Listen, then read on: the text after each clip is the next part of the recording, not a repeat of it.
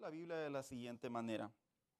El cual cambió la peña en estanque de aguas y en fuente de aguas, ¿qué dice? La roca. Siéntese por favor en esta tarde, en esta noche. Qué bueno que estamos aquí en la casa de Dios. Es una bendición venir a la casa de Dios, hermanos, en donde eh, encontramos precisamente esa, no solo esa comunión, ese tiempo de adoración, ese tiempo de alabanza, sino también ese tiempo en donde podemos adentrarnos a la presencia de Dios, porque eso es necesario en la relación con Dios, en la vida cristiana. El cristiano debe de entrar a la presencia de Dios. De hecho, este salmo en particular es un salmo que habla mucho en relación al carácter de Dios que estuvo en el desierto. Y para ello le he puesto por tema este mensaje, el Dios del éxodo, o que viene siendo el Dios del desierto, el Dios de la salida. ¿Sabe? El libro de los salmos en realidad son, como lo he dicho anteriormente, son poesía, en realidad son tiempos en donde había hombres que estaban inspirados obviamente por Dios y tenían el talento, la habilidad de escribir, de escribir eh, prosas, poemas, canciones, cánticos. Y todos tenían como finalidad, obviamente, que fueran cantados en el pueblo de Dios. Generalmente las melodías, las canciones, una de las virtudes que tienen es que hacen que las personas se memoricen las cosas. Yo creo que eso es algo interesante cuando nosotros nos aprendemos eh, las canciones, porque cuando de, tantas veces que las repetimos, de tantas veces que las cantamos, inclusive si nos tomamos el tiempo de escribirla, no sé si usted lo ha hecho alguna vez, no es igual. Generalmente nuestra memoria está acumulada la melodía y la letra, pero al momento de escribirlo, al parecer es diferente y eso es porque en sí la virtud que tienen los cánticos o las canciones o los salmos es que entran no solamente a nuestros sentimientos y emociones, sino también a nuestra memoria y por, ende a nuestras acciones. ¿Cuántas veces no hemos de alguna manera relacionado una canción con un evento y la traemos la canción todo el día? Pues precisamente el libro de los Salmos en particular, el Salmo 114, es uno de los salmos más importantes en el lenguaje de los judíos. Porque en el lenguaje de los judíos, este salmo en particular, hermanos, como algunos otros muy mínimos salmos, son de los salmos que Dios les dio como una ley, como un mandato a los hebreos desde los tiempos de Moisés, que cada vez que ellos estuviesen entrando una vez más al desierto, pero que se los estableció una noche antes de salir de Egipto, les dijo que iban a celebrar un evento que se llamaba la Pascua. Es un evento muy conocido entre los judíos. Es un evento en donde ellos hacen un ritual, en donde a la misma vez dice la escritura que se reúnen aquellos que son familiares o los miembros de la casa y aquellos que por alguna razón no tienen familiaridad o no tienen miembros de la casa, viudas, este, huérfanos. Eh, los judíos tenían el deber de invitarlos a que se quedaran esa noche particularmente a cenar, porque esa noche en particular era una noche de un recordatorio. ¿Y qué era ese recordatorio? Era precisamente el acto milagroso de parte de Dios de darle fin a 400 años de esclavitud.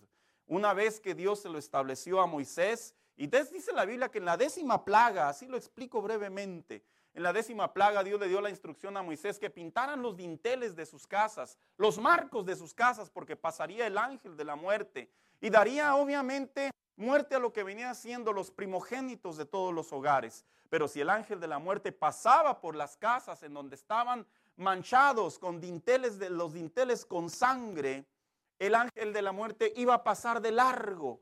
Y dice la Biblia que esa noche tanto como para unos fue la noche más dolorosa, principalmente para el rey, para Faraón, para otros fue el día más feliz de sus vidas, porque fue el punto en donde se derrama la gota y Dios le da al pueblo la libertad. Así que una vez que el pueblo de Dios entra a lo que viene siendo la salida de Egipto y se acerca posteriormente hacia el desierto, antes de entrar al desierto, lo que se le conoce como el Mar Rojo, la Biblia enseña que los hombres de Dios, usted lo lee ahí en el, en el, en el, en el Éxodo, algunos hombres de Dios tomaron el bien de que hubo tanta alegría en ellos que ellos comenzaron a escribir eventos, sucesos, circunstancias, episodios de lo que Dios hacía con ellos. De hecho, cuando usted lee el libro de Éxodo, cuando cruzan el mar, la Biblia inclusive dice que la hermana de Moisés compuso un cántico y que esos cánticos están prácticamente, por así decirlo, inmortalizados en el pueblo de Dios. ¿Por qué? Porque tienen que ver el fin no solo de 400 años de esclavitud, sino tiene que ver el inicio de una nueva vida de parte de Dios a una promesa que le había hecho un patriarca. Y el Salmo 114 tiene mucha importancia en la vida de los judíos, pero también para la iglesia cristiana. Primero lo explico por qué para la vida de los judíos. Porque la vida de los judíos se dice que cuando Jesús estaba en la cena del Señor, la última cena antes prácticamente de ser traicionado por Judas, se llevaba el alimento para que se sacrificara y se cocinara. Y ahí estaba Jesús con sus doce discípulos. Y en medio de esa cena, de esa alegría, de ese recordatorio, precisamente el canto o la canción que ellos cantaban como canto, por así decirlo, de recordatorio, como canto de alegría, de memoria, de inicio, era el Salmo 114. Porque este salmo, cuando usted lo lee desde el versículo 1, usted va encontrando las características del poder de Dios, cómo se manifestó a favor de los hebreos. Al punto, hermano mío, que dicen que este salmo, algunos comentaristas dicen que lo escribió eh, David.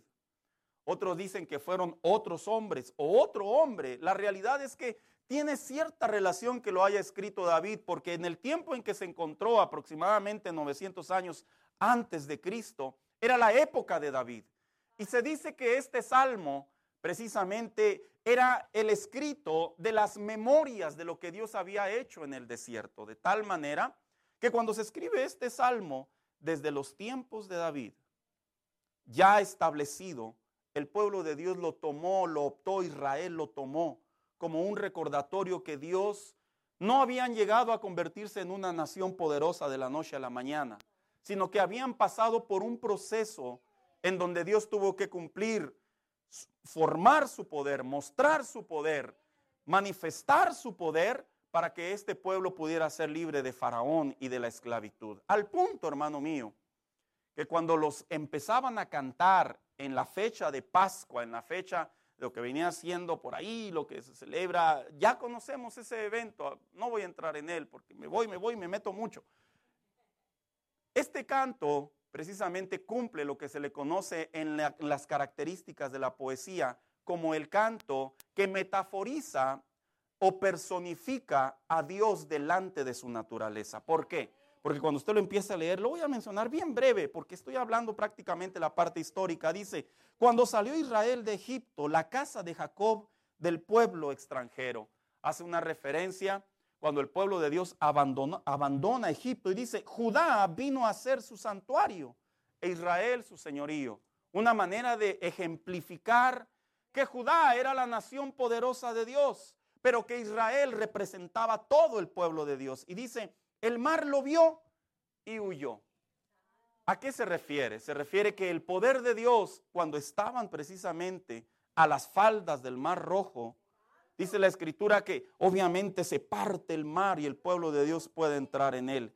Por eso dice, el mar lo vio, dice, y huyó, una manera de decir, Dios se hizo presente en medio de los hebreos y automáticamente su naturaleza temió, le honró y se abrió a la mar y dice, y el Jordán se volvió atrás. Esta es la parte clave por la cual no se le, se le puede atribuir a este salmo como un salmo escrito necesariamente por algún otro escritor en los tiempos de Moisés. Porque cuando dice, y el Jordán quedó atrás, está hablando cuando ya entraron a Canaán. Y dice el siguiente versículo, los montes saltaron como carneros. Esta expresión dicen los estudiosos que se refiere a cuando Moisés sube al monte Sinaí. ¿Cuántos recuerdan ese evento cuando Moisés va subiendo al monte Sinaí? Y dice la escritura que temblaba el cielo, temblaban las montañas. Y dice el salmista personificando el poder de Dios. Dios está hablando en su naturaleza al hombre y los, las montañas no pueden soportar su presencia. Y dice el siguiente versículo, y tú, oh Jordán, que te volviste atrás. Una manera de decir, ah, perdón, dice, los montes saltaron como carneros, dice, los collados como corderitos. Porque cada vez que Dios se manifestaba en esos 40 años en el desierto, hermano, la naturaleza en realidad, al entender metafóricamente que quien estaba caminando sobre el desierto era el pueblo de Dios y veían el poder de Dios de manera milagrosa a favor de ellos, el salmista personifica que la tierra, la naturaleza se alegra que el pueblo de Dios es libre. Y sigue diciendo, ¿qué tuviste, oh mar, que huiste? Una manera de decir, nadie se pudo resistir a la mano de Dios. Y dice, ¿y tú, oh Jehová, que te volviste atrás? Haciendo referencia que Dios los había hecho cruzar el Jordán. Y dice el versículo 6, oh montes, ¿por qué saltaréis como carneros? Y luego sigue leyendo, y vosotros collados como corderitos. Porque si algo se experimentó en el desierto, de acuerdo a la Biblia, es que dice en el libro de Deuteronomio capítulo 8, dice que Dios los llevó al desierto. Las versiones más populares dicen que los llevó al desierto para afligirlos. Pero las versiones más antiguas dice que los llevó para probarlos. ¿Sabe? Cuando Dios prueba la vida de sus hijos, jamás es, hermano, para que el hijo se aflija. Nos afligimos por la naturaleza del evento. Mira, cuando tú vas a la escuela y tú presentas exámenes como parte del sistema educativo, ¿no te ha tocado que algunos se ponen alegres y, uno, y, uno, y la gran mayoría se ponen tristes, se molestan? Siempre está el que dice, ¿y tú por qué te alegras? Dicen todos los demás, porque la realidad es que las pruebas cumplen la función de darte la oportunidad de crecer. Es como en el trabajo. Cuando en el trabajo te van a promover y no te lo dicen, te empiezan a presionar. Y las personas que tienen la intención de promoverte, ellos no se entristecen, se alegran.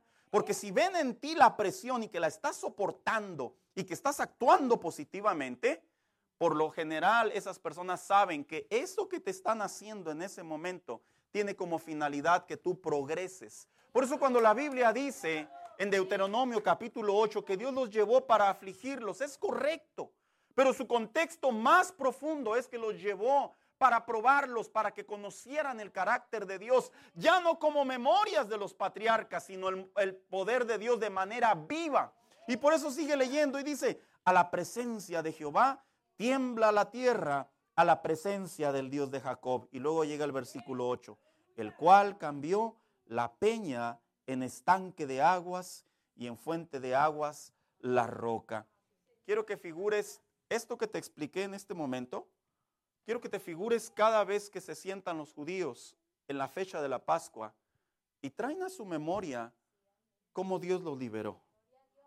Y ellos traen a la memoria que ellos conocieron al Dios de la libertad, al Dios de la salida, al Dios que les marcó una nueva vida.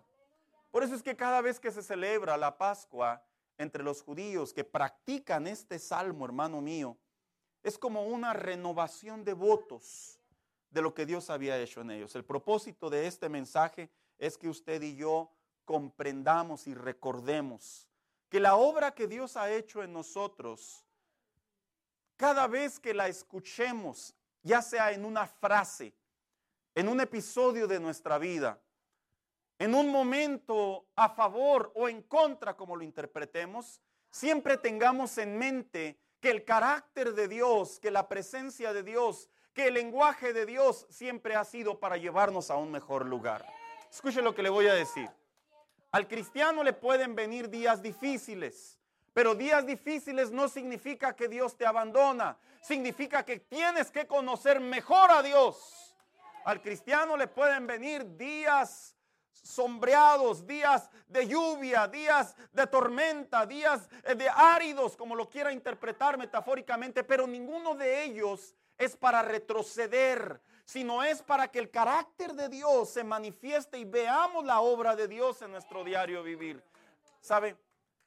Como humanos tenemos la tendencia a que cuando viene algo que no nos gusta, algo que nos entristece, algo que nos quita ventaja, algo que nos hace, vaya, vernos mal o que nos, nos produce algo indebido, nuestra naturaleza muy obvia es reaccionar, eh, eh, queja, murmuración, molestia, confusión, es muy natural. Pero en el lenguaje de Dios, cuando Dios los llevó al desierto, jamás Dios los llevó con esa finalidad. Cada vez que ellos se encontraban en una etapa de su vida, que vamos a hablar brevemente de tres de ellas, no era para que ellos murmuraran, no era para que ellos se rebelaran, no era para que ellos actuaran impropiamente, no, sino era para que ellos se acercaran más a Dios. Porque si algo tiene Dios sobre sus hijos, es que Él los ama y el amor de Dios jamás va a producir en nosotros tristeza. El amor de Dios jamás debe de producir en nosotros inseguridad. Escúchame, la salvación que tenemos en Cristo Jesús no debe de producir confusión en la comunión con Dios. No debe, de no debe de producir desánimo, no debe de producir decepción, sino al contrario, entre más días pasan, entre más eventos vienen a nuestra vida, lo que deben de producir es más perfección del poder de Dios sobre nosotros, el carácter de Dios en nosotros. ¿Por qué? Porque ese es el propósito de Dios al darnos libertad. La vida cristiana no es para perder, no es para fracasar, no es para retroceder. La vida cristiana es para que vaya escalando día a día continuamente a donde Dios nos quiere llevar, como lo hizo con el pueblo de Israel, como lo hizo con los hebreos. Así que cuando hablamos de este salmo, el Dios del éxodo, el Dios del desierto, porque es importante que nosotros como hijos de Dios sepamos no solamente su trasfondo histórico, sino también cómo se relaciona con nuestra relación con Dios, precisamente porque así como los hebreos, así como los judíos, los israelitas, así como ellos cada vez que lo cantan, se acuerdan de cómo cambió el destino de sus vidas, el Hijo de Dios debe de recordar continuamente, no una vez al año como la Pascua ellos lo celebran, sino cada día, porque Cristo, la Biblia es clara, nuestro Señor es nuestro reposo y nuestro día de agradecimiento es cada día. Conforme va formando en nosotros una memoria, un recordatorio de lo que Dios hace en nosotros, ¿sabes? No solamente vamos aprendiendo a conocer más a Dios, vamos aprendiendo a conocer más los propósitos de Dios en nuestra vida. Porque el propósito de este salmo, cada vez que se cantaba y se celebra en el Shabbat, en el día de Pascua, era para que el pueblo le quedara en claro que no están ya como judíos errantes, que no están ya como una vida o una nación sin propósito, sino que están asentados en la tierra, porque ellos mismos reconocen, el pueblo de Israel reconoce, que un día el príncipe de los pastores, el rey de reyes y señor de señores, ellos saben que un día va a descender, y me refiero a los que conocen la palabra de Dios, y que va a estar con ellos y se va a cumplir para siempre jamás, que gobernarán por los siglos de los siglos. El Hijo de Dios, cuando recibe al Señor en su corazón, cuando le entrega su vida al Señor, este recordatorio del mensaje de esta noche, vuelvo a repetir, es para recordarnos que la vida que estamos viviendo en estos tiempos no es una vida que va a terminar impropiamente, indebidamente o en fracaso, sino que va direccionada por Dios para un día poder estar en las moradas celestiales, para un día poder ver a nuestro Señor cara a cara, para un día estar, como dice el libro de Apocalipsis, en donde no habrá más llanto, ni más tristeza, ni más dolor. Él será, su, gloria será el resplandor de todo momento de nuestra vida y estaremos para siempre con Él jamás. Entonces, cuando habla el salmista y empieza a escribir y empieza a cantar, y luego este salmo se va generacionalmente. Mire, se sientan los hijos a la mesa. Y si ya hablan, el deber de los padres era decir, vamos a entonar este canto. Probablemente el niño no tiene idea lo que es en, en su memoria ese canto, pero lo está trayendo a su entendimiento. Y conforme van creciendo, este canto que se aprenden de memoria, este canto va tomando vida en ellos. Mi padre es parte de esta generación. Ahora yo soy parte de esta generación. Ahora mis hijos son parte de esta generación. el hecho de recordar lo que Dios hizo en nosotros es que se, hizo un par de aguas en donde a partir de ese momento, de este momento, y me refiero al día de tu salvación, se cortó todo y ahora tú ahora en adelante puedes llevar a tus próximas generaciones a la bendición de Dios. El papá, el abuelo de mi papá, se llevaba a mi papá a la iglesia y murió y le tocó verlo restaurado. Mi padre nos llevaba a la iglesia y él ya partió, pero ahora a mí me toca ver como padre a mis hijos, traer a mis hijos a la iglesia.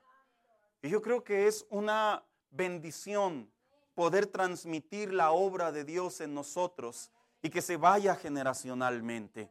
Eso es lo que Dios quiere. Cuando Dios le dio salvación a nuestras vidas, es lo que Dios quiere que nosotros hagamos a nuestras generaciones futuras. Yo no sé si tú eres la primera, la segunda, la tercera o la cuarta generación, pero lo que sí sé es que si tú y yo traemos a la memoria al Dios de nuestra salvación, al Dios de nuestro éxodo, al Dios que le dio fin a nuestra vida aprisionada y comenzamos a caminar sobre ese carácter de Dios, una cosa yo sí te puedo decir. Tú vas a ver, si no en vida o en muerte, no importa, pero tú vas a poder tener la seguridad que Dios va a seguir continuando bendiciendo tus generaciones. Así que, ¿qué es lo que se le venía a la memoria a los hombres, a los hebreos, a los judíos, a los israelitas, dependiendo la época, cuando se entonaba el Salmo 114? Yo solamente hablaré del versículo 8 porque cada uno de ellos merece una explicación. Lo primero que se le venía a la mente es que ellos tenían que recordar que estaban experimentando una vida de milagros. ¿Por qué digo una vida de milagros? Porque sabía usted que todo lo que sucedió cuando el pueblo de Dios salió de Egipto, sabía que todo fue una vida de milagros, esa travesía de 40 años. Me voy a concentrar por esos 40 años, no voy a hablar de Canaán para adentro. ¿Sabía usted que fue una vida de milagros, hermano? Mire, la palabra milagro significa o en definición es un acto sobrenatural que está por encima de lo natural, de lo que el hombre no puede hacer. Y el pueblo de Israel, cuando estuvo 400 años, los hebreos, cuando estuvieron 400 años cautivos, hermanos, eh, en realidad asumo yo que no veían muchos milagros o no veían milagros para no ser tan negativo. Lo único que veían es que tenían que ser adobos y tenían que construir para Faraón. Lo único que veían es que vivían alejados y lo único que vivían es que sus hijos se marcaban para ser esclavos de las siguientes generaciones. Pero cuando Dios escucha el clamor del pueblo y levanta a Moisés y Moisés se convierte en ese instrumento y llegan a las faldas del mar rojo, ¿sabe qué es lo que comenzó a ver el pueblo de Dios? Obviamente las plagas las las pasé por alto, no que no valgan como milagros, porque yo me quiero concentrar sobre de este salmo. ¿Sabe qué es lo que comenzó a ver el pueblo de Dios? Milagros. ¿Y por qué lo digo? Porque la Biblia dice que el mar se abrió.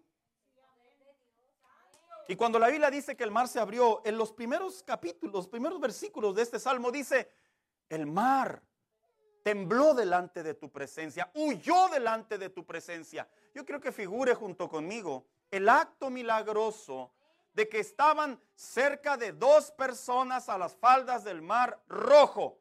Dos millones de personas. Y no había para dónde irse. Y Moisés levanta su vara. A los ojos del hombre una simple vara. Pero que a la obediencia de Dios marcó sobrenaturalmente que pudieran pasar en, seco por el, por el, en medio de ese gran mar. A partir de ese momento el pueblo de Dios comenzó a experimentar al Dios de milagros. ¿Sabes? Cuando tú veniste a Cristo como yo, no estamos aquí por buenas gentes, por buenas personas, ni porque nos lavaron el cerebro. Estamos aquí porque el que verdaderamente hizo un cambio en nuestras vidas se llama milagro. Y a partir de ese milagro, de restaurar nuestras vidas, de cambiar nuestras emociones, de entregar nuestro pecado, de perdonar nuestro pecado, de cambiar nuestro destino, nuestro caminar, nuestro hablar, nuestro pensar y todo lo que hay en nosotros. Eso no lo puede hacer el hombre porque tiene un límite. Eso lo hace la obra milagrosa de la redención de la cruz del Calvario. Y escucha lo que te voy a decir. A partir de ese momento el pueblo de Dios comenzó a ver milagros. Al punto que dice la Biblia que entrando a los tres días empezaron a buscar agua. Y dice que no encontraron. Y llegó la queja, ¿verdad? ¿Qué, Moisés? ¿Para qué nos traes aquí? Pero dice la Biblia que Dios le habla a Moisés y los lleva a un lugar y los lleva a una roca. Y en esa roca, dice la Biblia, que había agua por ahí, pero que el agua estaba amarga. Esa agua que estaba amarga, al probarla obviamente detectaron su sabor. Pero dice la Biblia que Dios le dice a Moisés, fíjese lo que le dice, agarren ese árbol, arrójenlo al mar, arrójenlo al río. Dice la Biblia que las aguas se endulzaron. El pueblo de Dios comenzó a ver los milagros de Dios. El pueblo tuvo hambre y Dios les hizo descender maná del cielo. Otro milagro. ¿Sabes? Una de las cosas que a mí me llama mucho la atención en la vida cristiana de estos tiempos es que muchos cristianos dejan de experimentar milagros en su relación con Dios. Dejan de experimentarlos. Desconozco si es porque eh, no los ven o si es porque ya no creen en ellos o ya no oran con esa fe cuando fueron salvos, cuando le entregaron al Señor su vida, su relación con Dios, su primer amor. No sé, no lo puedo definir.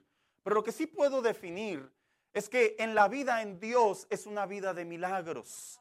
Cuando Dios nos llevó al desierto, el Dios del éxodo, el Dios de la salida, el Dios del par de aguas, el Dios de la libertad, los llevó para que conocieran al Dios de milagros la salvación, la vida cristiana, el Hijo de Dios debe de aprender a vivir en el lenguaje de la salvación, del éxodo, de la libertad. Y es que Dios es un Dios de milagros, el Dios que quebró las cadenas y le quitó la autoridad a Satanás, a la muerte que nos tenía aprisionados. Es el mismo Dios, hermano mío, que nos dice cada día en nuestro diario vivir, vuelve a experimentar milagros. Estás siendo amargado, avienta un árbol, hablo metafórico metafóricamente. Sientes que has llegado al tope, levanta la vara y se abrirá el mar. Eso es lo que le hace falta al cristianismo de ahora. Mira, cuando no hay milagros, ¿cómo es cansada la vida cristiana? Hay estrés, se pierde tiempo, se pierde dinero, hay angustias, hay tristezas. Y de alguna manera creemos y pensamos que así nos tocó. No, fíjate que no. En su entendimiento humano, el pueblo de Dios le dijo a Moisés, para eso nos trajo el Señor al desierto, para matarnos de hambre. Y dice la Biblia que Moisés va delante de Dios. No, el Dios del Éxodo no lo sacó para que murieran en el desierto, lo sacó para que vieran milagros. La vida del Hijo de Dios debe de nuevamente volver a experimentar milagros en su diario vivir. Entendemos y respetamos la ciencia médica, entendemos y respetamos los asuntos legales, los asuntos migratorios, los asuntos médicos, los asuntos laborales. Yo entiendo todo ese, ese lenguaje de la naturaleza de la vida que tiene un punto de caminar, pero yo también creo en un Dios de milagros que hace excepciones, que escucha las oraciones, que el que clama a Él es escuchado y las montañas se mueven en el nombre de Jesús. Cuando el Hijo de Dios Mire, vivir en una mentalidad de milagros no es una fantasía. El pueblo de Dios cuando entró al desierto no vivió una fantasía. Lo vieron. O algunos bebieron el agua, está amarga. Y vieron literalmente cuando arrojan el árbol y vuelven a beber el agua, ahora está dulce. Vieron literalmente que el mar era inmenso. Pero vieron cuando un hombre levantó una vara y se abrió el mar y el pueblo de Dios entró en seco. Esos son milagros. El pueblo de Dios aprendió a conocer al Dios de milagros, a experimentar los milagros de Dios. Debes, debemos de volver a experimentar milagros en nuestra relación con Dios. Mira, es, es difícil, hermano, estos tiempos vivir un cristianismo sin milagros. Porque estamos rodeados de corrupción, de injusticias, de una vida inmoral, de una vida aguda, de una vida de aflicción. Estamos rodeados. ¿Y tú sabías que el desierto es muy similar a lo que se vive en la actualidad? Porque el desierto tiene algo interesante. El clima del desierto es extremo. es muy extremo. Se dice que en el desierto, tanto como durante el día puede estar a 40, en la noche puede estar a menos 3. ¿Y sabías tú que hoy en día, en el siglo XXI, la vida cristiana es muy extrema? Al punto que si no caminamos en la experiencia de los milagros de nuestro Dios que nos salvó, se va a hacer pesado. Y mira lo que le pasó al pueblo. Porque no entendió en ese momento el Dios de milagros, se quejaban, murmuraban, se rebelaban. Pero cuando tú y yo conocemos al Dios de milagros, al Dios de las experiencias, al Dios que nos dice, ve y camina, caminamos, mira, vamos a darnos cuenta que la salvación en Dios no es una religión más de las que hay en, en nuestro alrededor. Vamos a darnos cuenta que la vida en Dios no es una vida de intentar portarnos bien. Vamos a comprobar que el Dios Todopoderoso que estuvo con los profetas, que estuvo con los reyes, que estuvo con los sacerdotes, es el mismo ayer, hoy y por los siglos de los siglos. ¿Qué más les traía a la mente? Experimentaron no solo una vida de milagros, sino también experimentaron una vida de protección. ¿Sabías tú que la salvación también es una vida de protección? Y quiero aclarar, cuando digo una vida de protección, no digo así como que voy a hacer cosas malas y Señor, protégeme, ¿verdad? Como muchos niños, ¿verdad? Que son bien vagotes, hermanos. Vagos, con B de vago. ¿Qué dicen? Al cabo mi mamá me va a creer. Y van y hacen sus diabluras. Y saben que mamá oso va a salir al rescate. Aunque haya hecho lo indebido, lo defiende. Y muchos cristianos malinterpretan que esa es la protección de Dios. No, no, la protección de Dios tiene que ver con lo que nos rodea a nosotros. Cuando el pueblo de Dios clamó, reclamó, murmuró, y Dios les dio de beber allá en aquel río Mara, que él significa amargo, dice la Biblia, usted lee el capítulo 17, dice la Biblia así rápidamente, hermano, que llegaron los amalecitas, porque en el desierto no era solamente un lugar árido, sino también era un lugar de saqueadores. Dice la Biblia que llegaron los amalecitas. Y vea este panorama que no, no sé si lo había visto de esa perspectiva. Moisés, le llega a la voz de Moisés que vienen los amalecitas a atacarlos. ¿Se ha hecho usted la pregunta alguna vez si cuando el pueblo de Dios salió de Egipto, si salieron armados? Literalmente hago mi pregunta. Salieron armados. Hermanos, eran esclavos. Los esclavos no conocían de armas. Y cuando la Biblia dice que vienen los amalecitas a atacar, Moisés le dice a Josué, agarra un puñado de hombres y salgan a pelear. Y dice la Biblia que mientras Moisés subía a una montaña, a un lugar alto, dice que ahí había dos personajes que le levantaban las manos. Y abajo estaba el combate. A ver, vamos a ser realistas. ¿Usted se imagina que salieron los hebreos sacando sus machetes y sus flechas y eran, eran esclavos? La Biblia sí dice que salieron con oro y está, está cotejado en la palabra de Dios. Pero la Biblia no hace mención que salieron armados porque eran esclavos. Y debes de darte cuenta la manera en la que Dios defiende a su pueblo, aún en medio de un desequilibrio, de una injusticia, de una desventaja. Hay algo que el Hijo de Dios experimenta mucho en su, en su diario vivir, en su relación con Dios. Tenemos ciertas desventajas, estamos aparentemente desprotegidos. Nosotros no podemos responder como el impío responde, ni física, ni verbal, ni mental, en ninguno de los ámbitos. No somos iguales.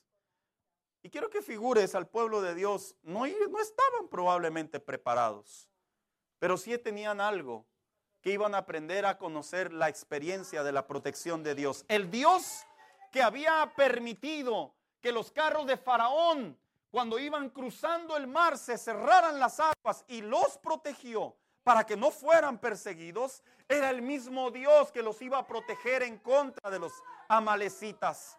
Tú debes de saber que cuando vienes a Cristo, Dios no solamente cambia nuestra manera de pensar para ya no actuar como antes, sino que ahora Dios es nuestro escudo, Dios es nuestra protección, Dios te va a proteger.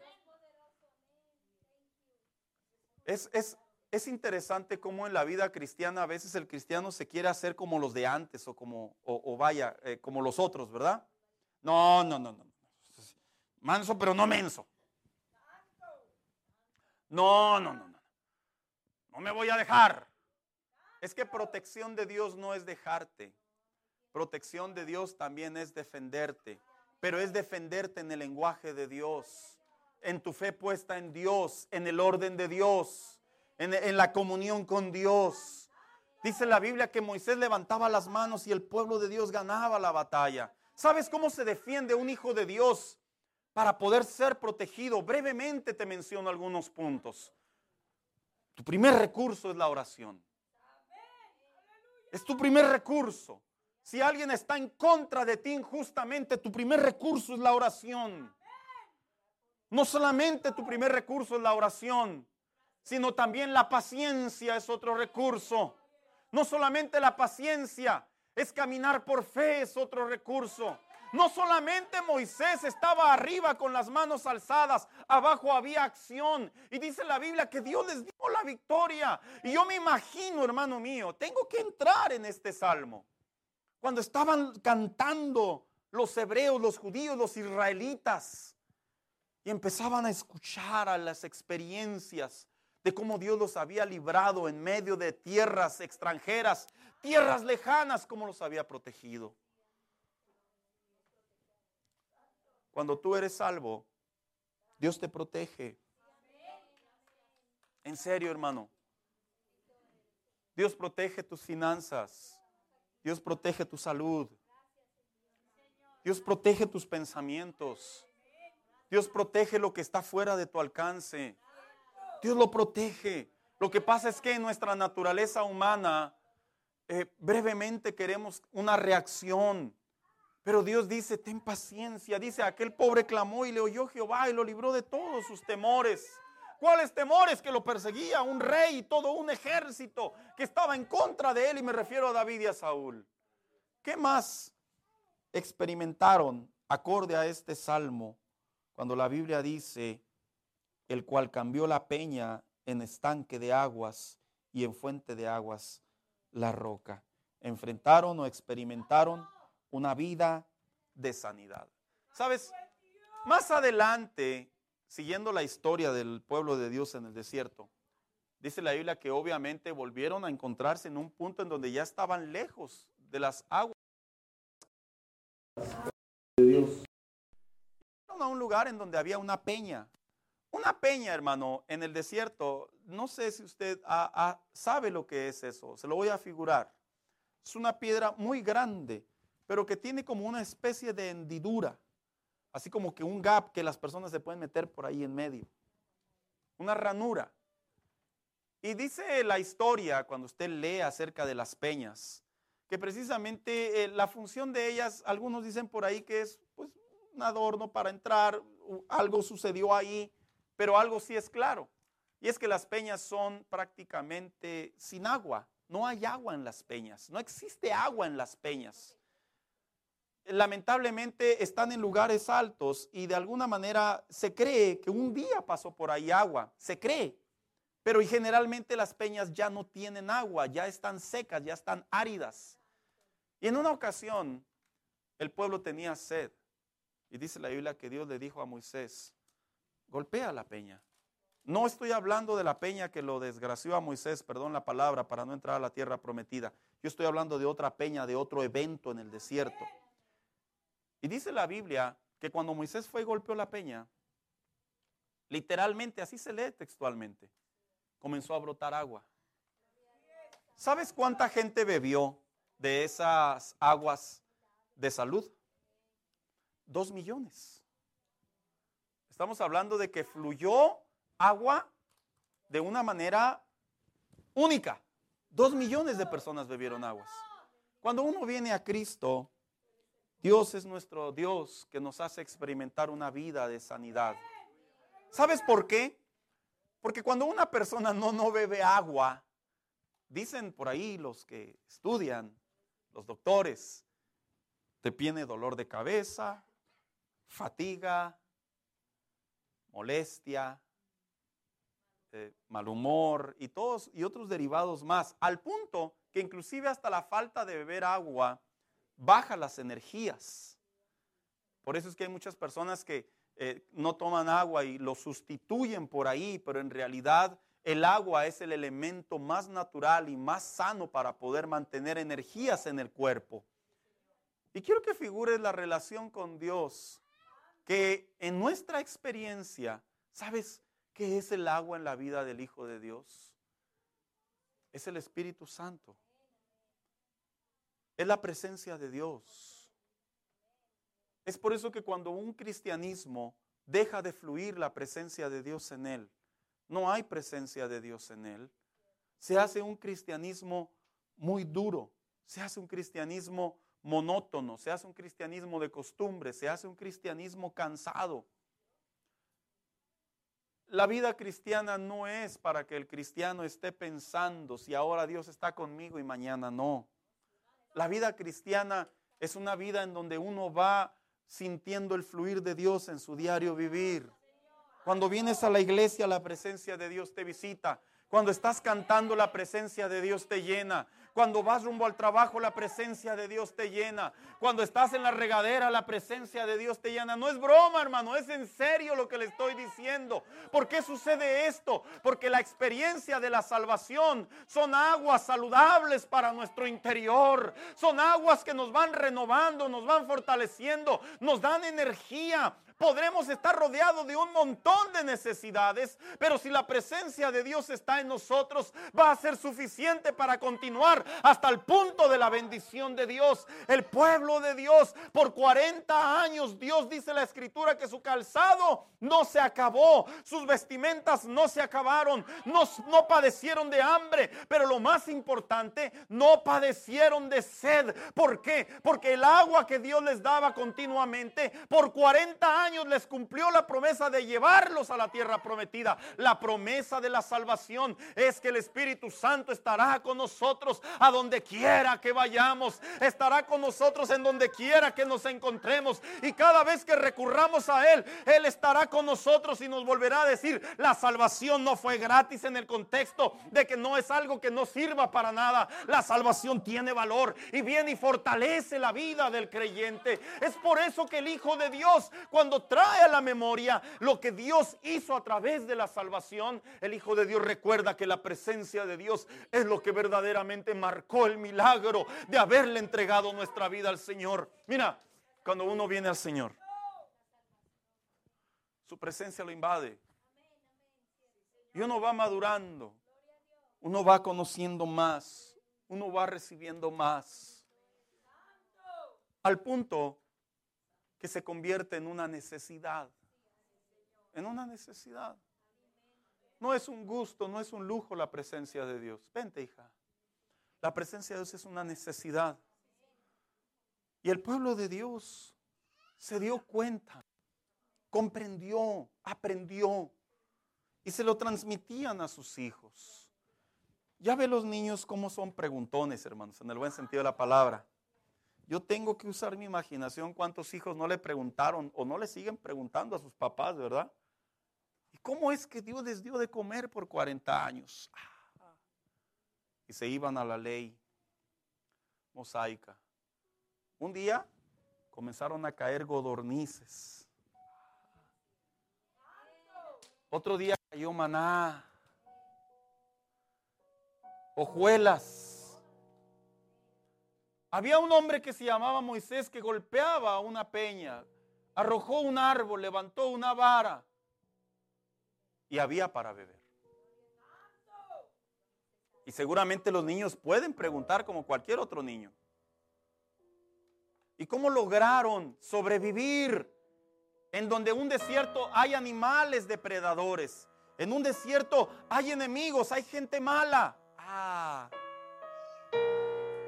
es que Dios, cuando los sacó de Egipto, no los llevó al desierto para que murieran en el desierto. Es para que entraran a la promesa patriarcal, a la tierra prometida. Y por eso estamos aquí, hijo. Por eso estamos aquí disfrutando y cantando este salmo. Que cuando nuestros hijos nos vean, en nuestro diario vivir, papás, sinceramente, no vean un cristianismo abrumador, un cristianismo derrotado, un cristianismo eh, triste, decaído, un cristianismo frustrado. Que vean un cristianismo que fue un par de aguas, que Dios nos salvó y ellos van a ser más bendecidos que nosotros, que ellos van a ser mejores que nosotros. Así es como Dios le transmitió esa idea a Israel. Mira, sacó a una generación de la esclavitud y llevó a otra generación a la conquista de Canaán. Y años más adelante llevó a otra generación a que Israel se convirtiera en una nación temerosa y poderosa, y me refiero al reinado de David.